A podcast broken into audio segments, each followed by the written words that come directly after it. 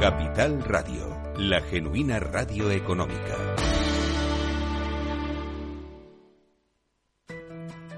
En el balance nos preocupamos por nuestros hijos, por su vinculación con el mundo de Internet y las redes sociales, y analizamos sus riesgos de la mano de Pilar Rodríguez en Familias Enredadas, todos los lunes a las ocho y media de la tarde en el balance, Capital Radio.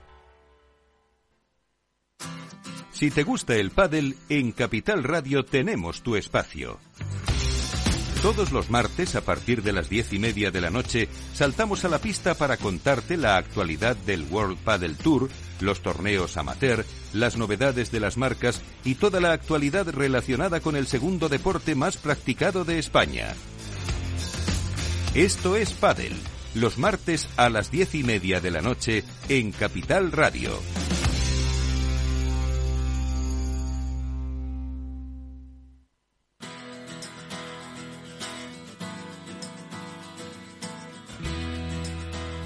After Work con Eduardo Castillo. Muy buenas tardes, bienvenidos un día más a este Cyber After Work. Ya sabéis, es el programa de ciberseguridad de Capital Radio, un programa que cada semana trata de contar con los mejores especialistas en el mundo de la ciberseguridad que nos cuentan cómo están evolucionando las ciberamenazas y cómo están evolucionando las estrategias para defendernos de estas ciberamenazas. Por eso, como decimos, cada semana tratamos de contar con los mejores especialistas para que nos actualicen no solo el estado de dichas, eh, dichos incidentes, dichos episodios, que hoy, por cierto, en nuestra sección de noticias lo comentaremos, pues están cada vez más cercanos, sino también cómo se está produciendo pues un giro precisamente en entender cómo actúan los ciberdelincuentes y por lo menos rediseñar las nuevas estrategias. Bueno, pues hoy vamos a situar un escenario nuevamente, eh, yo creo que de actualización y lo vamos a hacer con uno de los grandes conocidos en el mundo de la ciberseguridad. Amigo de este programa estará con nosotros Josep Albors, que es uno de los responsables del área de concienciación de ESET, y con él vamos a actualizar, pues precisamente, cuál es el estado de la ciberseguridad en este inicio de 2023, cuáles son las principales amenazas y dónde ven ellos los principales riesgos para, para las empresas y para los particulares. Y lo vamos a hacer, como siempre, con la ayuda de nuestros amigos y especialistas, que son también una guía para muchos un referente en el sector de la ciberseguridad, como es el caso de Mónica Valle, a la que ya paso a saludar. Mónica, ¿qué tal? Muy buenas tardes, ¿cómo estás? Hola, muy buenas tardes, Eduardo, y muy buenas tardes a todos. Aquí estamos un lunes más y como bien estabas contando para analizar todo lo que está ocurriendo en este ámbito de la ciberseguridad, que es cada vez más, más importante para todos, usuarios, instituciones, empresas, y apuntabas también ese aspecto tan relevante, ¿no? Que es entender cómo hacen, cómo están trabajando, cómo funcionan los ciberdelincuentes y el cibercrimen, que es fundamental pues para poder defendernos de ellos. Sí, porque, y lo vamos a comentar luego en la sección de noticias, Mónica, hoy tenemos protagonistas a instituciones españolas, agencia tributaria y también al Hospital Clínico. Ojo que decíamos muchas veces, ¿no? Que los hospitales, pues, eh, no solo albergan una información muy sensible, sino que la propia operatividad de los datos hace que el funcionamiento de los tratamientos pues, pueda verse perjudicado. Bueno, pues hoy tenemos una noticia, luego lo comentaremos, pero que da cuenta de la proximidad que a la que nos enfrentamos, ¿no? Que muchas veces insistimos en que la gente cree que el tema de la ciberseguridad solo va con las cuestiones de la guerra de Ucrania, de Rusia o de los grandes, eh, de las grandes compañías eh, que son objetivo, ¿no? Pues de los ciberdelincuentes por aquello de la cuestión económica, pero es que estamos hablando del Hospital Clínico de Barcelona, Mónica. Claro, y es que además, pues es una tendencia cada vez más ascendente y en auge, porque como bien decías, Eduardo, al final eh, los ciberatacantes están dando en la diana y tienen como objetivos allá donde consigan más beneficio y en este caso donde los datos sean más sensibles, más críticos y bueno, pues ellos piensan que tienen más posibilidades de que esos víctimas, esos objetivos paguen el rescate, en este caso por ciberataques de ransomware en el que secuestran la información o secuestran los sistemas a cambio de que esas víctimas paguen un, un rescate económico. ¿Qué ocurre? Que claro, en el caso del sector sanitario, del sector salud, el el hecho de paralizar esos sistemas, de paralizar un hospital, como es este caso, es crítico, muy crítico. Por eso ellos piensan que van a conseguir que se pague ese rescate, piden rescates muy altos, muchísimo dinero, a cambio de devolver esa información, devolver pues eh, esos sistemas. Por eso el sector público, siempre instituciones, infraestructuras críticas, sector sanitario y otros que también son mm, críticos y que guardan datos muy sensibles, son los que ahora mismo están siendo objetivo y foco del cibercrimen.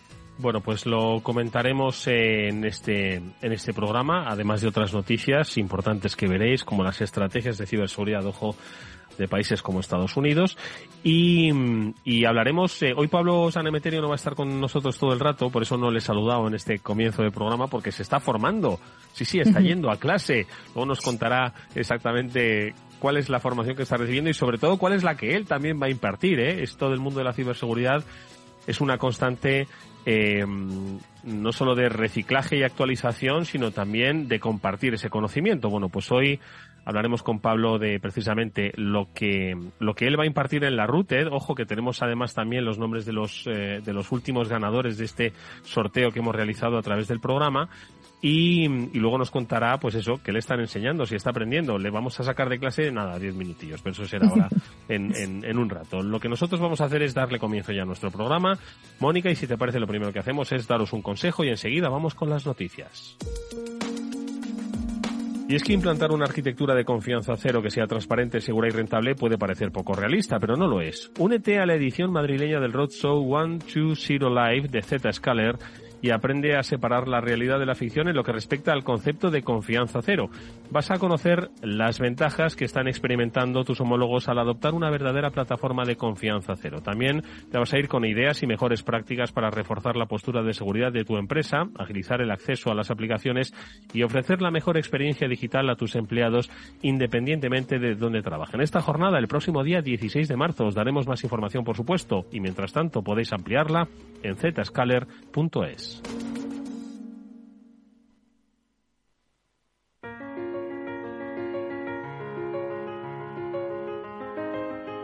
Eduardo Castillo en Capital Radio, After Work.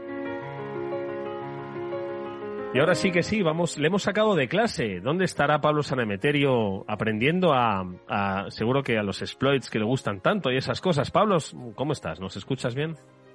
Os escucho bien. ¿Qué tal, Eduardo? ¿Cómo estáis? Bueno, ¿te han dejado salir 10 minutos de clase o qué? Me han dejado escaparme de clase, sí. Estamos en, en la parte más de respuesta ante incidentes. Estamos aprendiendo cómo detectar esos ataques y cómo detectar a los malos dentro de los sistemas y poner las medidas luego para, para echarles. Respuesta ante incidentes, porque Pablo, esto, y además lo, lo, ha, lo ha explicado Mónica, pues en numerosas ocasiones, cómo las, eh, lo diré, eh, ah, los accesos no, no permitidos, ¿no? Los accesos indebidos, ¿no? Es una de las principales amenazas junto con el ransomware, ¿no? Y estos accesos indebidos es precisamente lo que entiendo que vosotros estáis ahora mismo viendo sobre cómo dar respuesta a lo que se ha producido, ¿no? Totalmente, sí, es uno de los ataques más eh, importantes, que como bien decía Mónica en los informes de Bilbao Media, es uno de los eh, elementos que más está creciendo. De hecho, muchas veces se da antes incluso que el propio ransomware, este tipo de acceso. Los atacantes entran, miran, ven, se llevan toda la información para luego hacerte la doble extorsión y, por último, te lanzan el ransomware. Con lo cual, si eres capaz de detectar esta presencia previa de los malos, pues vas ganando tiempo y vas ganando en, en segurizar tu empresa y en evitar tener problemas.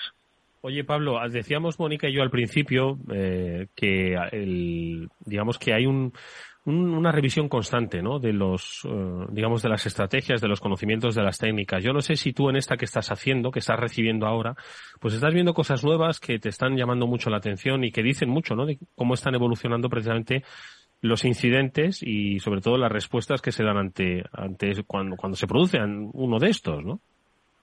Totalmente, totalmente. Además, la, como siempre decimos, la tecnología va evolucionando, los fabricantes de tecnología y de sistemas operativos evolucionan constantemente y la seguridad es algo importantísimo para ellos y estamos viendo lo que se conocen como artefactos forenses o las, digamos, las pruebas que puedes utilizar y cómo van apareciendo nuevas eh, artefactos, nuevos sitios donde se guarda información y son algunos del año pasado, o sea, son cosas totalmente novedosas y que puedes empezar a, utilizar ya directamente en el día a día de tu, de tu organización y en la defensa de tu organización. Mm. Mónica. Yo creo, bueno, hola Pablo, espero que estés disfrutando de, de, esa formación, seguro que sí. Y además eso demuestra lo buen profesional, experto y hacker que eres, porque al eso final sí. es que en el campo de la ciberseguridad hay que formarse constantemente. Fíjate que nos dices, Pablo, que son técnicas de, de nada, recientes, de antes de ayer, como quien dice, ¿no? Y esto es algo que es básico para cualquier experto en este campo. ¿Qué es lo que más te gusta de lo que estás aprendiendo estos días? Porque son varios días la formación, ¿no? Pues sí, son varios días. Estamos en el, en el primero, eh, además bastante intenso. Empiezas prontito por la mañana y no sé a qué hora nos iremos de la noche, pero seguro que bien, bien llegada la noche. pero seguro con beers, que eso seguro que metéis beers vosotros. Con beers, por supuesto. Ahí al final seguro siempre hay unas poquitas beers para que la cosa vaya entrando más fácil. Y, y, la verdad es que, como, como bien decís, o sea, aquí es un mundo en el que no te puedes quedar quieto, no te puedes quedar eh, sin evolucionar y sin seguir aprendiendo porque es eh, tan cambiante y tan rápido y sobre todo los, los malos son tan buenos que evolucionan y encuentran nuevas técnicas y nuevos agujeros que o te formas constantemente o te vas a quedar atrás y los malos te van a ganar la tostada. Eso es lo que hoy estás tú recibiendo eh, estos días, Pablo, pero también hay que decir que en la próxima ruta tú vas a impartir docencia, ¿no? En materia de ciberseguridad, si no me equivoco, eh, recordamos que tenemos cita y ahora, por cierto, que vamos a decir, como digo, a los ganadores de estas últimas entradas. Del 9 al 11 es eh, el próximo fin de semana, ¿no? Se va a desarrollar en Kinépolis esta nueva ruta en su edición de Madrid. Y, y impartes charla o, o, o formación, Pablo, el sábado. Charla, el sábado es charla, el jueves, viernes y sábado ya son todas las, las charlas, lunes, martes y miércoles formación. Y estoy el sábado a las seis y veinte de la tarde, estaré dando una, charla que se titula Flutter Inspection Challenge. Y es que, pues, en, en uno de los trabajos que hemos estado haciendo recientemente, pues tuvimos una, tuvimos que hacer una auditoría de distintas aplicaciones móviles y encontramos un reto precisamente en, en, estas, eh, en estas aplicaciones que está desarrollada con un framework nuevo que cada vez se va a empezar a ver más, que es Flutter precisamente. Y en este framework, pues curiosamente, poder hacer la inspección de tráfico y poder hacer la auditoría de, de las comunicaciones y cómo puede haber vulnerabilidades en ese tráfico, se convierte todo en, todo un reto, ya que este framework es totalmente nuevo y expone muy poca información y, es complicado poder hacer los pasos que tienes que dar para poder eh, inspeccionar ese tráfico y aplicar las técnicas de auditoría. De eso es de lo que estaré hablando durante pues una horita, que será la, la charla que tengo al, al finalizar prácticamente el sábado de RouterCon. Wow, no, Mónica, no está nada mal, ¿eh? El Yo creo que es una charla Madre que todos los que estén ya apuntados para RouterCon y los que no lo estén, pues que lo hagan ya, porque faltan poquitos días tienen que apuntarse esta charla para verla además perfecto el sábado tranquilamente a la mejor hora, la ves y luego pues te vas también a tomar algo. Yo lo veo un planazo, un planazo para este fin de semana. bueno, pues vamos a ir final, que cervezas al final de cada jornada. Eso, bueno, eso. Bueno, bueno, que estamos en horario infantil. Oye, por, por cierto, que todavía hay posibilidad de ir a esa ruta nosotros se la hemos dado a los eh, que nos eh, seguís cada semana en este, en este programa y nos seguís, por supuesto, en redes sociales. Y, por supuesto, vaya nuestro agradecimiento a esa, a esa comunidad que generáis a través del Cyber After Work. Y lo habéis hecho respondiendo a las preguntas que los especialistas de la RUTED iban poniendo sobre la mesa. La pasada semana estábamos hablando con Chencho, si no me equivoco, a propósito del papel del voluntariado y yo, la verdad es que mi memoria es corta, Pablo. Yo no sé si, o Mónica, si recordáis cuál era la, pregunta que formuló Chencho. Ah, sí, a propósito de la, canción que había en el formulario de inscripción de los voluntarios, ¿no? ¿Puede ser? Sí. Así es, Eduardo. Y ahora descubrir cuál era el, el huevo de Pascua, un poco descubrir qué, cuál era el, eh, la canción que, que había en, en, ese formulario para quien se quería inscribir como voluntario para la RUTECON. Hmm. Y bueno, pues eh, tenemos respuestas acertadas. Y yo no sé, Pablo, si tienes a mano los ganadores, si no, buscamos rápidamente. Sí. ¿Los tienes a tengo, mano? Tengo bueno, pues eh, eh, sí, además que vaya por delante, ojo que que pensamos que nos troleáis ¿eh? mucho con, con respecto a, a, la identidad, ¿no? Que por supuesto mantenemos totalmente anónima, pero no, no, no, no es un troleo. Sois los eh, que os vais a llevar las cuatro eh, eh, entradas para la ruta de este, de este, de esta, de este año. Y ojo, que además que me encanta, que siempre, ya que estamos, ¿no? En la Semana Internacional de la, de la Mujer y siempre hemos reivindicado, ¿verdad, Mónica, Pablo?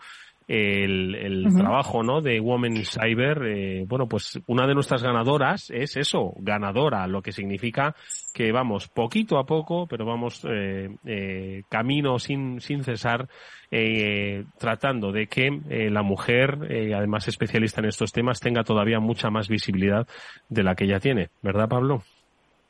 Totalmente, y además no solo son las, los ganadores, que los, los, mencionaré, sino también la cantidad de chicos y chicas que nos han estado contestando en el, en el buzón de correo de Afterwork a las, a las distintas preguntas y en las que también había bastantes mujeres que desafortunadamente, pues oye, se han quedado fuera. Nos gustaría darles entradas a, todos los que nos han estado respondiendo, pero ya sabéis que solo damos entrada a los cuatro primeros con, respuesta correcta, que en este caso pues han sido en Paradía Furiosa, eh, John 1 SW, y no sigo diciendo porque es impronunciable, que es parte del troleo, Ney y Elena María.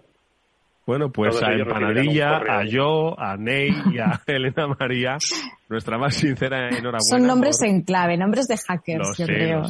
pero si aprovechan y trolean a este programa, nos parece además estupendamente, porque eso significa que nos escuchan con, con simpatía y además con, con, continuidad. Y eso es lo que nosotros agradecemos. Bueno, pues para vosotros serán esas entradas que os compartiremos un código canjeable a través del correo, del correo electrónico y esperamos, por supuesto, que disfrutéis de toda la routed y si os animáis el sábado a acercaros a la de Pablo, pues siempre tendréis oportunidad de saludarle y decirle que no, que no es troleo, que son códigos que, y son nombres en clave que así vosotros utilizáis. Así que ahí está. Bueno, pues Pablo, no te vamos a entretener mucho más. Te vamos a desear, eh, nada, todo el disfrute del mundo con estas formaciones. Ya nos contarás en el próximo programa qué tal ha ido la Routed, ¿vale? Haremos un pequeño balance el próximo lunes y, y y nada más que eso, pues que eso, que venga, que, que te estarán echando de menos en la, en la, en la clase. Así que vete para allá. Ya en este rato se ha perdido cuatro técnicas, dos exploits. Corre, exactamente, corre, corre. que nosotros... pero vamos a esa velocidad, sí, ya me he perdido dos lo menos. Bueno, pues nada, vamos, nosotros Pablo te agradecemos mucho que hayas estado con nosotros, nos vemos el próximo programa. Lo que vamos a hacer nosotros es eh, comentar estas noticias importantes, insisto, que las, además las podéis eh, ver publicadas en BitLife Media y que dicen mucho de hacia dónde se están dirigiendo los ataques. Venga, vamos con esas noticias.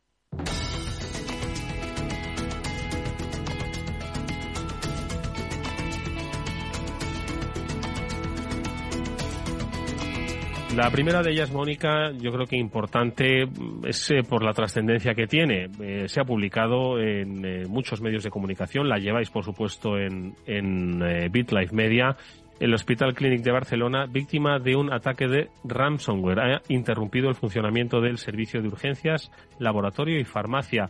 Cualquiera que, por la razón que sea, pues haya eh, estado últimamente en contacto con servicios hospitalarios, entenderá cuál es la trascendencia de que un servicio de urgencias eh, pierda toda la información o todo el acceso a la información. Mónica, ¿qué es lo que ha pasado exactamente y en qué situación se encuentra ahora mismo este ciberataque?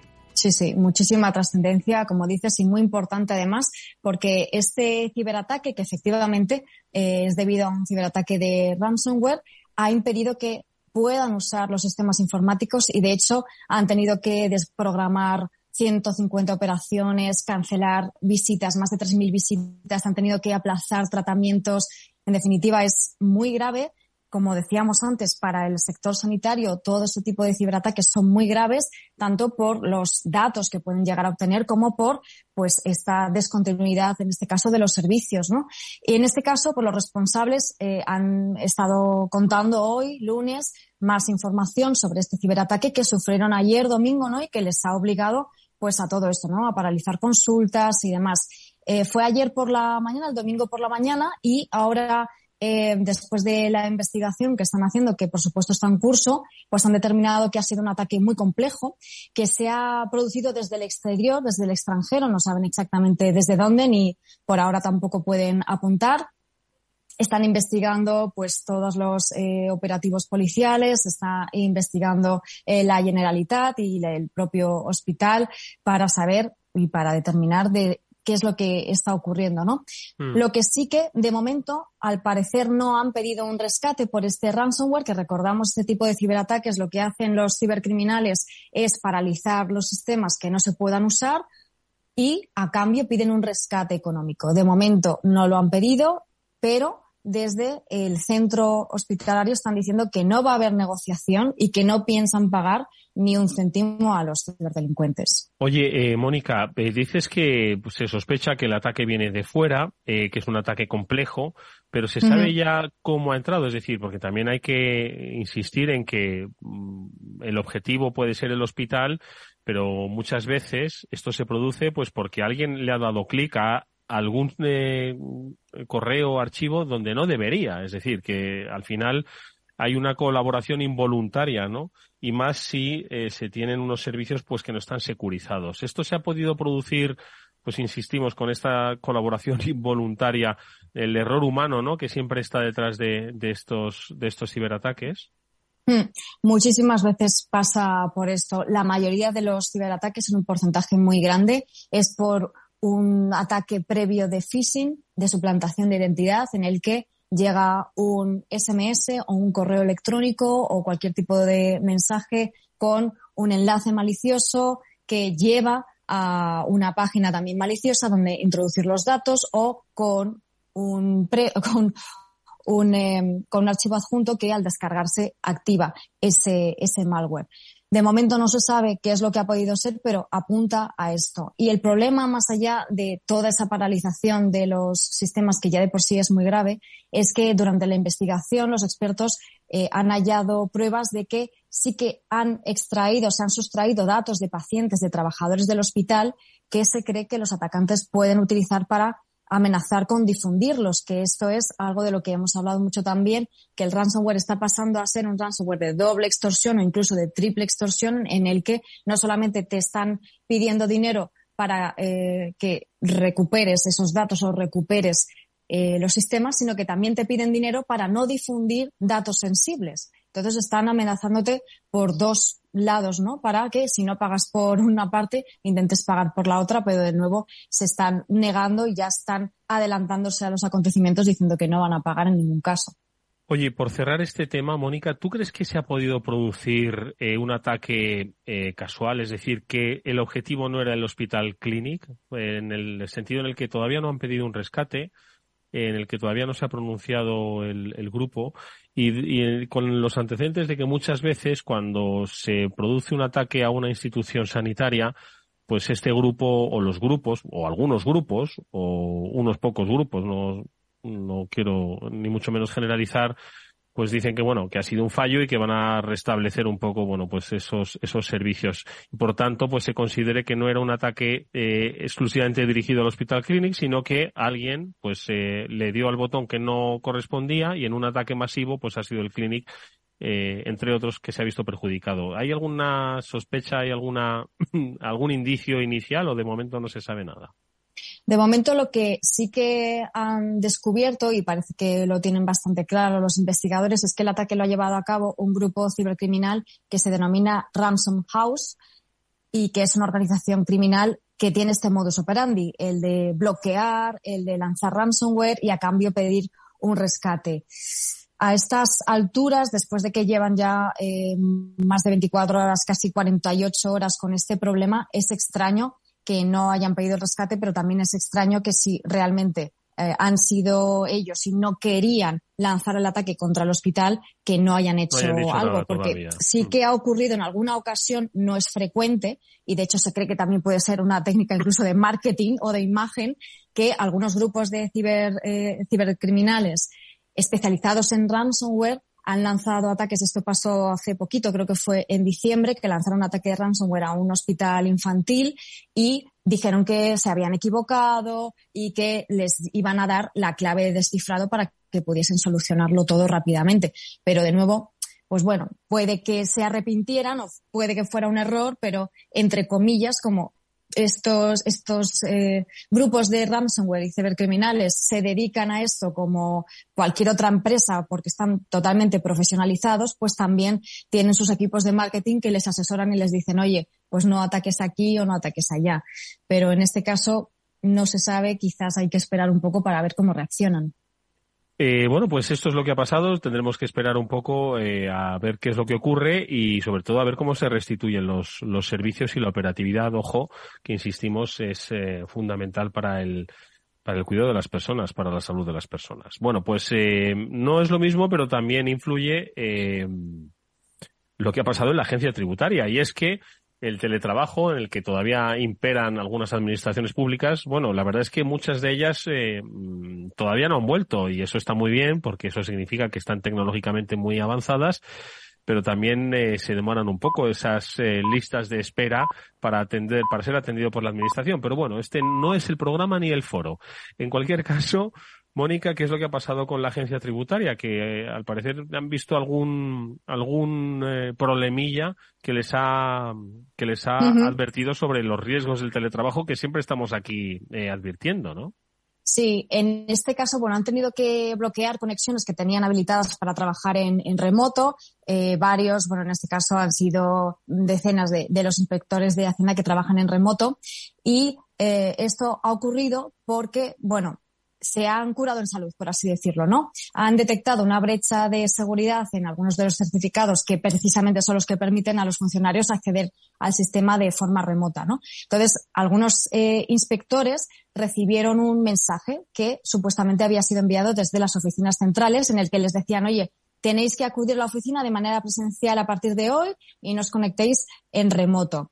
Y eh, en realidad esto se trataba de un intento de intrusión que buscaba precisamente comprometer la seguridad del sistema. Por eso bloquearon todo como medida preventiva para evitar que efectivamente pudieran acceder eh, el que sea que estuviese intentándolo. Y fíjate, Eduardo, la, pues, eh, eh, lo curioso, ¿no? Del caso, porque la agencia tributaria, yo creo que en España es uno de los, una de las instituciones eh, más suplantadas. ¿Cuántos emails de phishing están suplantando constantemente la identidad de la agencia tributaria? SMS también que nos llegan y no solamente en el periodo en el que hay que hacer la declaración de la renta, ya prácticamente lo envían todo el año porque saben que al final las víctimas o las potenciales víctimas pues se ponen, nos ponemos un poco nerviosos cuando recibimos este tipo de comunicaciones, así que importante repetir que cuando nos llegue alguna de estas notificaciones verifiquemos mucho que efectivamente se trata de la agencia, que lo más probable es que no, porque no envían este tipo de comunicaciones.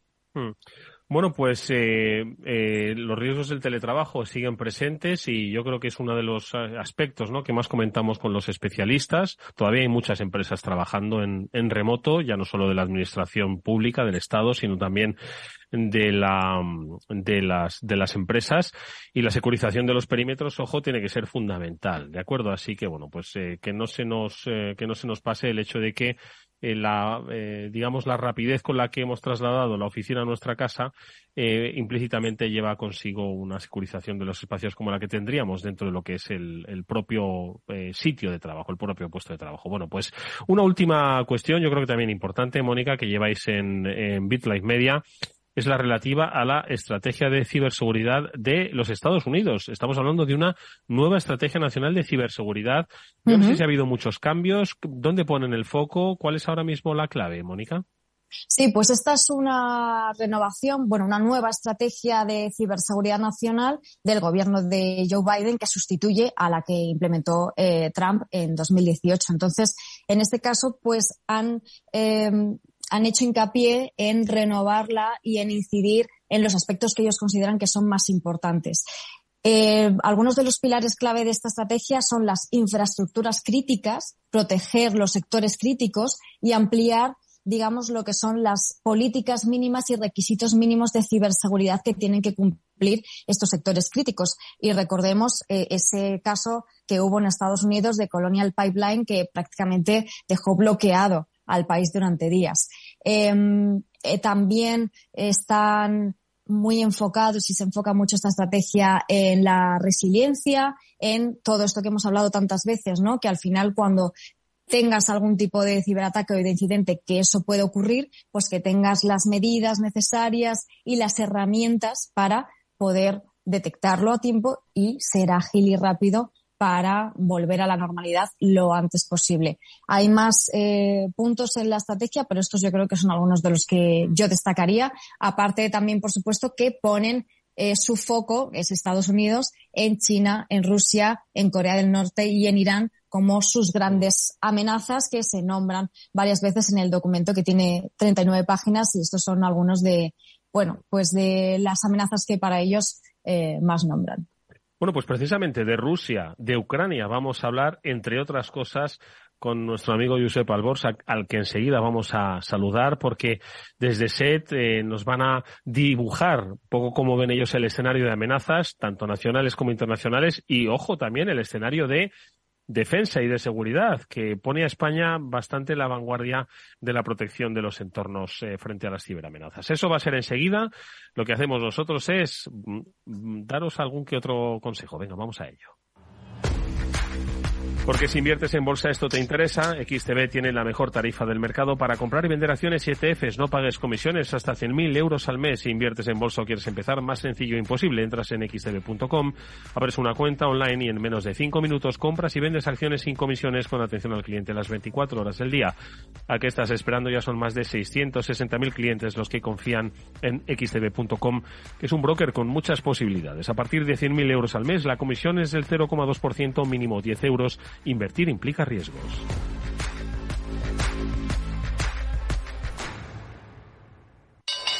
¿Te interesa la bolsa? Compra y vende acciones o ETF sin comisiones hasta 100.000 euros al mes. ¿Has oído bien? Sin comisiones. Más de 550.000 clientes ya confían en XTB. Abre tu cuenta totalmente online. Un broker, muchas posibilidades. xtb.com. A partir de 100.000 euros al mes, comisión del 0,2%, mínimo 10 euros. Invertir implica riesgos. Capital Radio. Siente la economía. Si quieres conocer mejor las empresas con las que trabajas, empieza por Informa. Compruébalo con tres informes gratis, el nuestro para que nos conozcas más y los dos que tú elijas para tu negocio. Solicítalos ya en Informa.es. Informa, líder en información empresarial.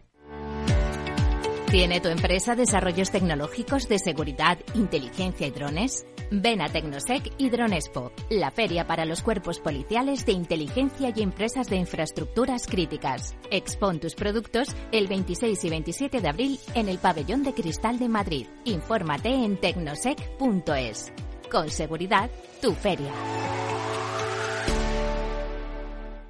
¿Qué es ir más allá? Con Arval podrás llegar donde te propongas de la forma más sostenible y darle a tu empresa todas las soluciones de movilidad que necesite, asesorando con las mejores opciones de movilidad para las distintas necesidades de tu flota, con vehículos electrificados, bicicletas, coche compartido. Arval, la transición energética arranca aquí. Más información en arval.es. De forma no intencionada, los usuarios pueden abrir agujeros de seguridad al conectar su ordenador o smartphone a la red de su empresa, incluso cuando utilizan una VPN. Reducir la superficie de ataque con un modelo Zero Trust se ha convertido en una necesidad para las empresas. Descubra más en zscaler.es.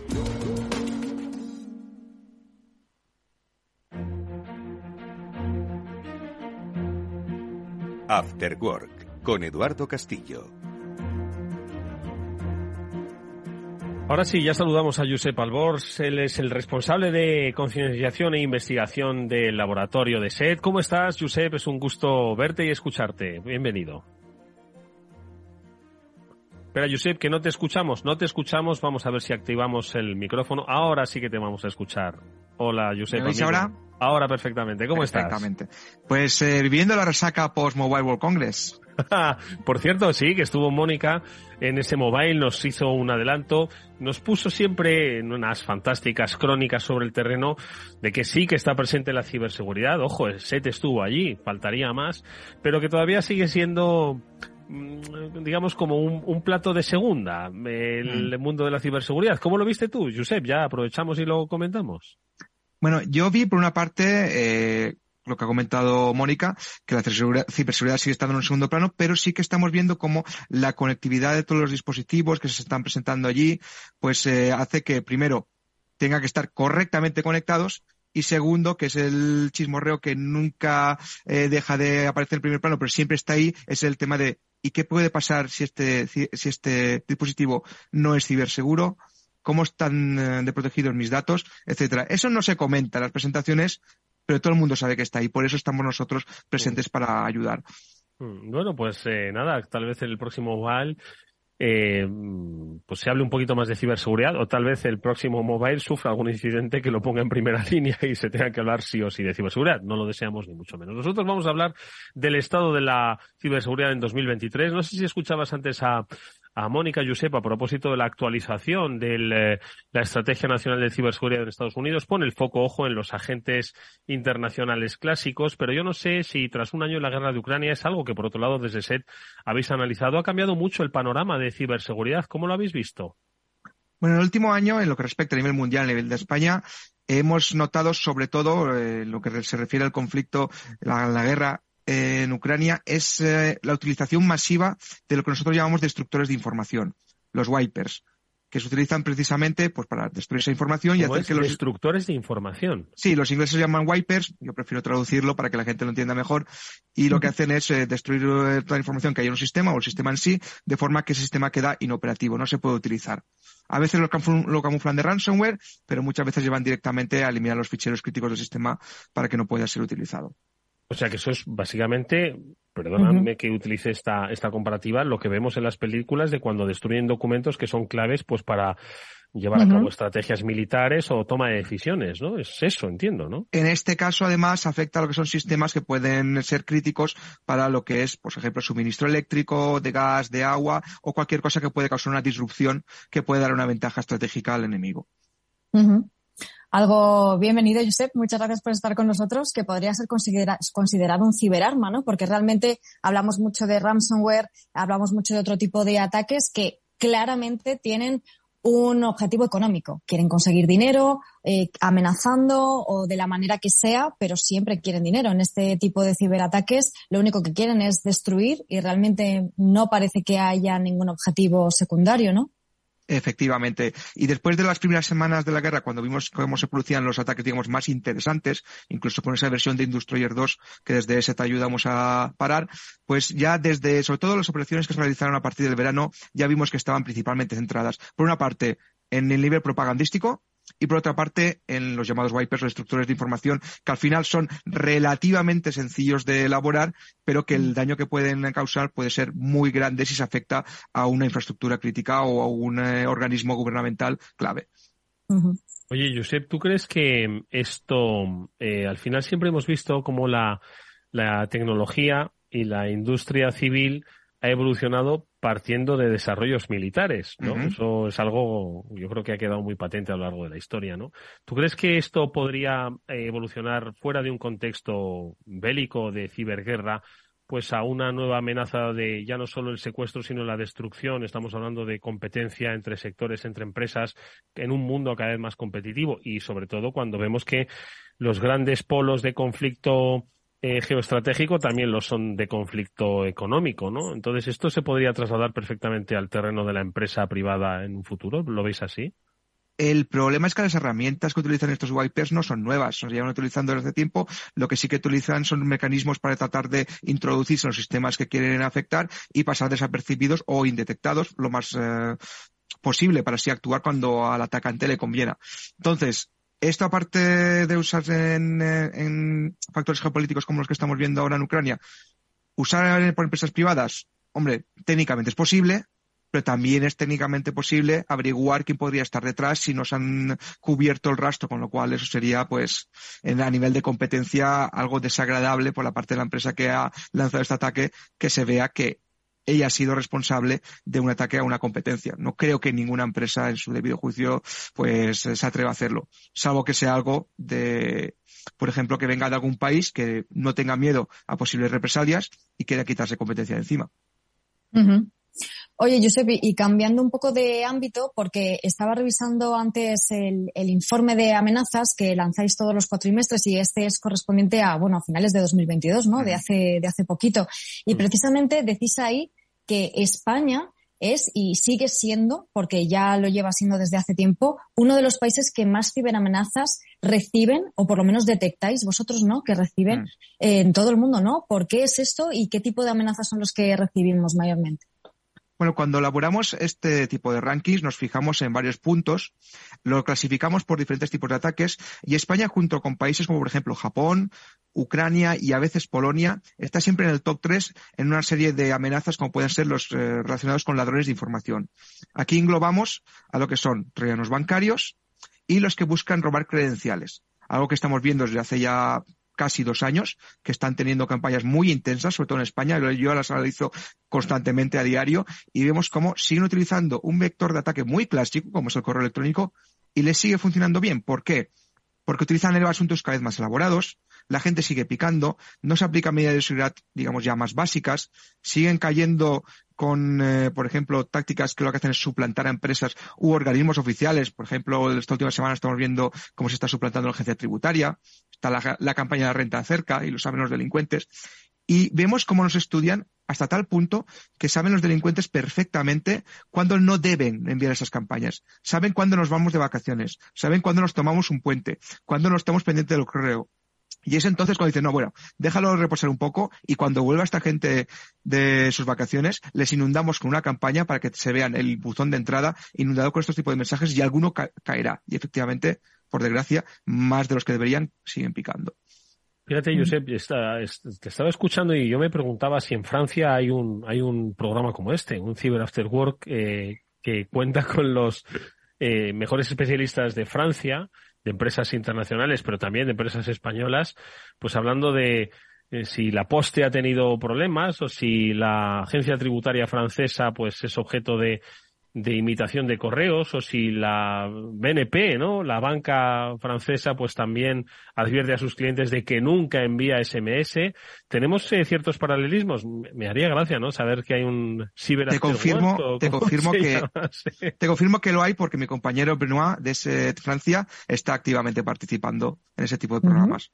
pero nos diferencia mucho, porque decías que España está como un poquito a la vanguardia, ¿no? De, de recibir esas ciberamenazas y de combatirlas, claro. A ver, por un lado, hay amenazas que son comunes a nivel internacional.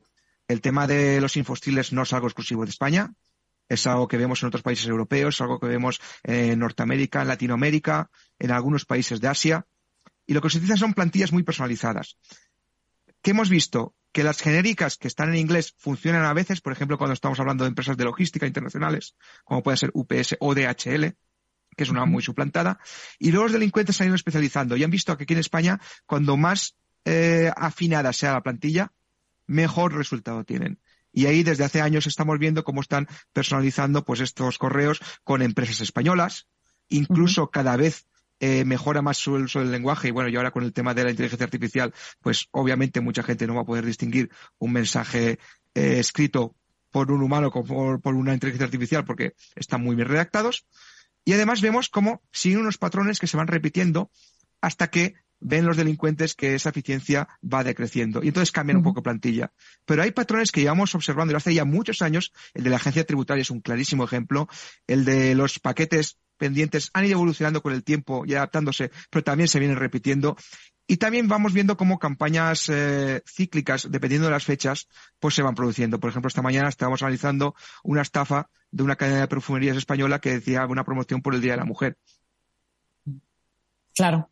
Al final se especializan y como decías, Josep, es que están, digamos, a la que salta, ¿no? Saben perfectamente cuáles son los cebos que tienen que usar en, en mm. cada momento. Y además están sofisticando también esos correos electrónicos porque solíamos bueno, pues dar consejos a los usuarios diciendo, oye, fíjate si tiene faltas de ortografía, si el email parece que está un poco así chapuceado, pero es que ya no podemos dar esos consejos. Ya está mucho más avanzado eh, todo este tipo de ataques. ¿Qué consejos les podemos dar ahora a los usuarios, Josep, para que detecten estas amenazas relacionadas con el correo electrónico, por lo menos también con el SMS que van evolucionando, teniendo en cuenta que están avanzando tanto, ¿no? Pues el principal consejo que les puedo dar es que desconfíen de todo. Cero trust. ¿Por qué? Porque es que ya estamos recibiendo desde hace tiempo correos que están siendo enviados desde cuentas legítimas que han sido pues atacadas previamente y que están enviando ese correo a sus clientes, a sus proveedores o directamente al azar a ver quién cae. Pero es que son correos que están desde una cuenta que no va a ser bloqueada hasta que se detecte que está enviando pues este tipo de spam porque está firmado por el propietario de esa cuenta, lleva el logo de la empresa, lleva su dirección e incluso en algunas ocasiones los delincuentes llegan a incluir una cadena de conversaciones para que el que lo reciba piense que realmente está hablando con ese interlocutor legítimo. Con lo cual, mucha desconfianza, aplicar las medidas de seguridad básicas que para muchos aún parece que no son tan básicas, soluciones de seguridad, soluciones anti-spam en el endpoint, todo lo que sea, pues cualquier tipo de filtración, eh, ya para empresas que tengan una madurez más elevada, todo el tema de EDR y confiar en los expertos en seguridad, sea de nivel propio que tengan dentro de la empresa, como a nivel de empresas que nos dedicamos a ofrecer estos servicios. Yo es que creo que has dicho una cosa, y ahora si te parece, Josep, nos das un par de recomendaciones más. Habéis elaborado casi un decálogo, ¿no? Pues para saber si estás en el punto de mira, ¿no? De esas eh, ciberamenazas o de ciberdelincuentes. Pero hay un punto que has comentado que es eh, el primero de todos. Dice, oye, confianza cero. Cero trust, ¿no? Zero trust, ¿no? Como eh, también se conoce. Em, y esto es porque quizás nos hemos acostumbrado a que debemos responder a la primera sin apenas reflexionar sobre lo que nos está llegando. Es decir, estamos conectados con el correo electrónico por mensajería SMS, por mensajería por WhatsApp. Tenemos muchos eh, eh, estímulos eh, visuales externos e internos y muchas veces no nos paramos siquiera a reflexionar sobre lo que nos acaba de llegar pensando que debemos dar una respuesta inmediata, ¿no? Por una cuestión de obediencia ciega, de eficacia o de que luego lo hago ahora porque si no luego se me olvida, ¿no? Entonces yo entiendo que también hay una cuestión por supuesto, cultural y siempre lo hemos dicho, tú eres el responsable de concienciación. Eso no, no solo hay que educar en prevenir, sino también hay que educar en el uso de las nuevas tecnologías, porque yo creo que ese uso es también el que muchas veces nos lleva hacia este tipo de situaciones. Estoy seguro de que si se confirma lo del Hospital Clinic, ¿no? Que habrás eh, escuchado eh, que ha sido un error humano o que el humano forma parte de la cadena de, de errores que se han eh, cometido, con un poquito de concienciación y un poquito de cultura digital, igual se habría evitado todo esto. Bueno, no puedo estar más de acuerdo contigo. La concienciación es una parte de la ciberseguridad.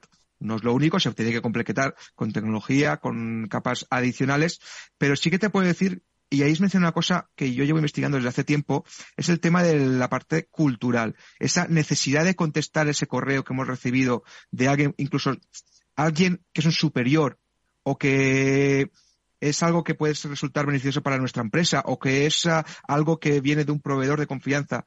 Eso es algo que he estado comprando con otros países, sobre todo con mis compañeros de Japón, porque hay ciertas similitudes entre esa obediencia ciega al recibir cierto tipo de correos. Y eso creo que es uno de los factores por los cuales detectamos más ataques de este tipo, especialmente enviados a través de correo en España, junto con Japón, Turquía y otros países similares.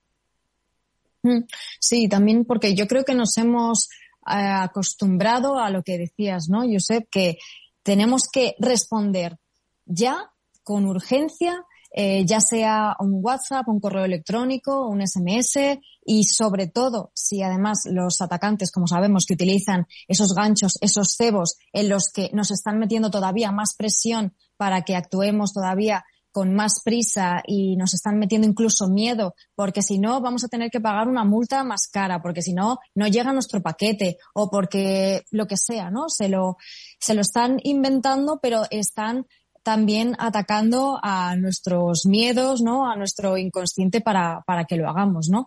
Entonces yo creo que también es cierta, una cierta inocencia que todavía tenemos en, en la red que no nos hemos terminado de acostumbrar a que no todo es lo que parece ser y a que mm, si hay algo que no encaja, pues no tenemos por qué responder ni tenemos por qué eh, dar pie a esa urgencia que nos están haciendo en esa petición, sobre todo porque es sospechoso. Eh, nos están pidiendo algo con urgencia, no encaja, pues como decías, Josep, ¿no? Confianza cero y desconfianza máxima. Y además ahí eh, es curioso porque poca gente, me sorprende todavía porque mira, yo llevo ya bastantes años en la industria, hay gente que lleva mucho más pero vemos cómo a día de hoy, a pesar de que estamos usando la tecnología constantemente, a pesar de que se han hecho campañas eh, muy grandes a nivel gubernamental, a pesar de que los medios de información ya casi no pasa un día que no se hable de algún tema de ciberseguridad, ahí hacéis una labor muy importante. Bueno, pues aún hay gente que cae en, en trampas que son las mismas que veíamos hace 15 años, un poco reformuladas. Y es que porque eso pasa porque no se tiene todavía la conciencia por parte de muchos usuarios, incluso por parte de muchas pymes y alguna, alguna empresa más grande, de que el cibercrimen hace mucho tiempo que se profesionalizó. Que hace mucho tiempo que estos ataques se vienen provocando, se vienen produciendo por personas que saben perfectamente lo que hacen, que incluso venden sus servicios a gente con menos experiencia y que quiere ganarse un dinero fácil, porque sabe que va a encontrar muchas víctimas y que va a ser más difícil que los detecten. No imposible, pero más difícil. Y eso hace que cada vez veamos más ciberataques, aunque últimamente hemos visto cierto descenso, no es porque no es por aliviar, sino porque a lo que estamos viendo es que la gente, en este caso los ciberdelincuentes, van más a tiro hecho. Van a aquellas campañas que saben que no van a funcionar No lanzar, como decíamos, perdigonazos, sino que ir a aquellas tácticas, aquellos procedimientos, aquellos usuarios, aquellas empresas que saben que va a haber un porcentaje más elevado de, eh, de que caigan víctimas de sus trampas.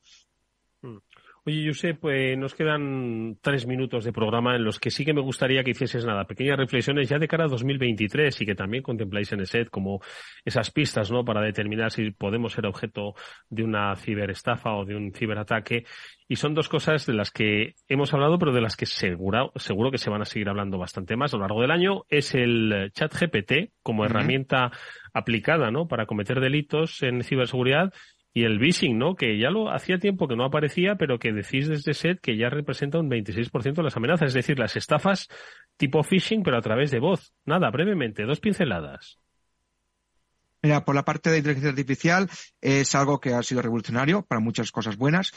Por desgracia también para muchas cosas malas que pueden venir a partir de ahora, sobre todo a la hora de los delincuentes para elaborar sus campañas. Hemos de estar atentos.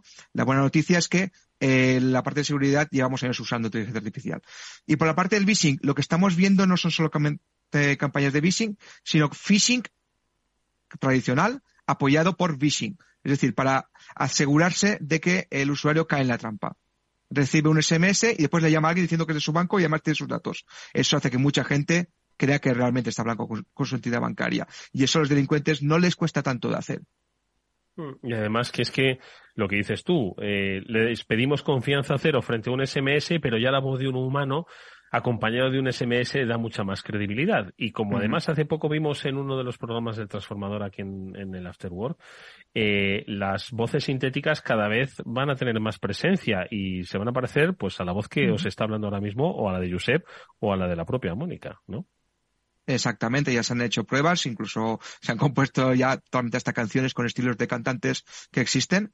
Y eso es algo que va a seguir evolucionando. A mí me preocupa ya no solamente el uso de esta tecnología para el cibercrimen, sino cómo quedarán las pruebas que tú presentas en un juicio como válidas. Voz, fotos, vídeos. Llegaremos a un punto que será difícil distinguirlo. Mónica, 30 segundos, bueno, 20 que nos vamos, que nos queda un minuto. Pues yo creo que es fundamental todo lo que nos has estado contando, Josep, esas tendencias ¿no? que se están dando ahora mismo, que tenemos que ser mm. desconfiados más que nunca y no olvidarnos nunca de, esos básicos, ¿no? Que son esas contraseñas, ese doble factor de autenticación, esa copia de seguridad. Y aunque sea con esas tres cositas y con tener mucho ojo y no confiarse, pues estaremos un poquito más protegidos en la red. Exactamente, y lo que haremos nosotros será traer con cierta regularidad a Josep Albors, el responsable de investigación y concienciación de SED, para que os lo recuerde además de nosotros. Oye, Josep, ha sido un gusto verte y escucharte, amigo. Cuídate mucho. Igualmente, el placer siempre mío. Y por supuesto, Moni Valle, que nos vamos hasta el próximo programa, agradeciendo hoy la gestión técnica de Víctor Nieva. Así ha sonado este Ciro After Work. Nos vemos la próxima semana. Vendrá Z Escaler, os hablaremos de ese punto de encuentro, os hablaremos de Zero Trust. Gracias, Mónica, cuídate mucho. Hasta el próximo lunes. Adiós amigos, nos vemos mañana.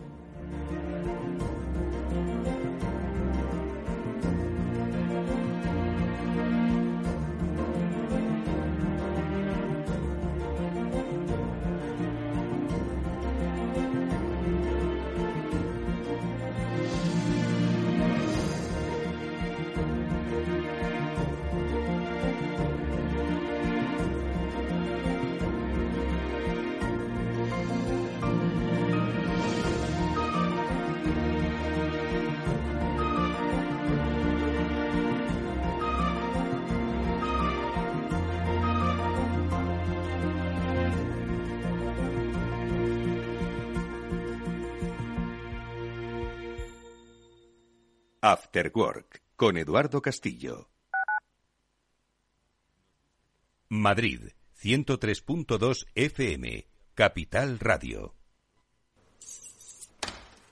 Mamá, mamá, mamá. Nada, que no hay manera de pillarte en casa. Se nota que moverse por Madrid ya no cuesta nada. Ahora el abono transporte para mayores de 65 es gratuito, porque hoy se sale, y mañana, y pasado. Consorcio Regional de Transportes, Comunidad de Madrid.